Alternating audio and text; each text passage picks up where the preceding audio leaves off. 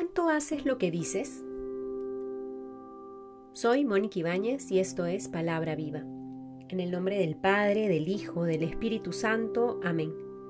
Del Evangelio según San Mateo, capítulo 23, del 1 al 12. Entonces Jesús se dirigió a la gente y a sus discípulos y les dijo, En la cátedra de Moisés se han sentado los escribas y los fariseos. Haced, pues, y observad todo lo que os digan, pero no imitéis su conducta, porque dicen y no hacen. Atan cargas pesadas y las echan a las espaldas de la gente, pero ellos ni con el dedo quieren moverlas. Todas sus obras las hacen para ser vistos por los hombres. Ensanchan las filacterias y alargan las orlas del manto.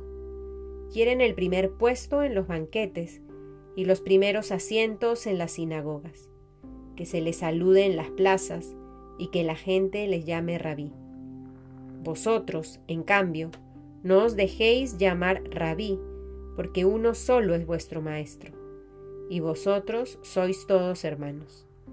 Ni llaméis a nadie Padre, vuestro en la tierra, porque uno solo es vuestro Padre, el del cielo ni tampoco os dejéis llamar instructores, porque uno solo es vuestro instructor, el Cristo. El mayor entre vosotros será vuestro servidor, pues el que se ensalce será humillado, y el que se humille será ensalzado. Palabra del Señor. Queridos hermanos, una vez más Jesús, nuestro Maestro, nos advierte ante el peligro de ser como aquellos cristianos que se confunden con los fariseos y escribas por la hipocresía con la que viven el Evangelio, expertos en, predicar, en dar cátedras, en enseñar a todos sobre el amor, enseñar a todos de lo importante que es amar a Dios y a los demás. Pero sus acciones muchas veces no manifiestan nada de lo que dice y exigen a los demás.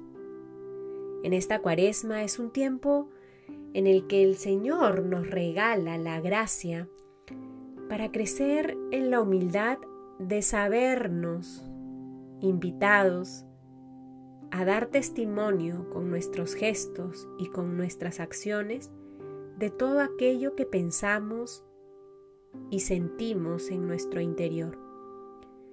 El Señor nos da esta pista para tener cuidado de ser como aquellos cristianos hipócritas que dicen y no hacen.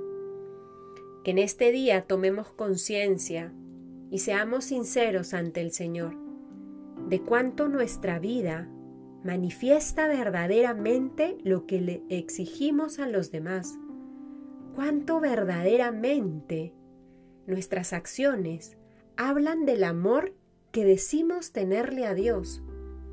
Que sea un día para que en humildad y recogidos en oración le pidamos perdón a Dios si es que hemos sido como estos fariseos, como estos escribas, si hemos sido hipócritas con el amor de Dios y la caridad a nuestros hermanos.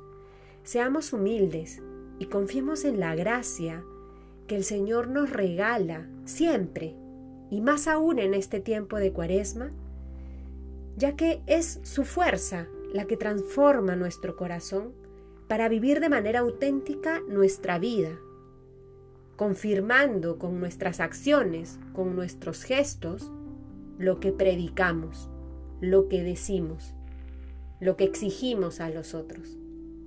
Que el Señor nos permita amar como Él ama, vivir de manera auténtica nuestra fe.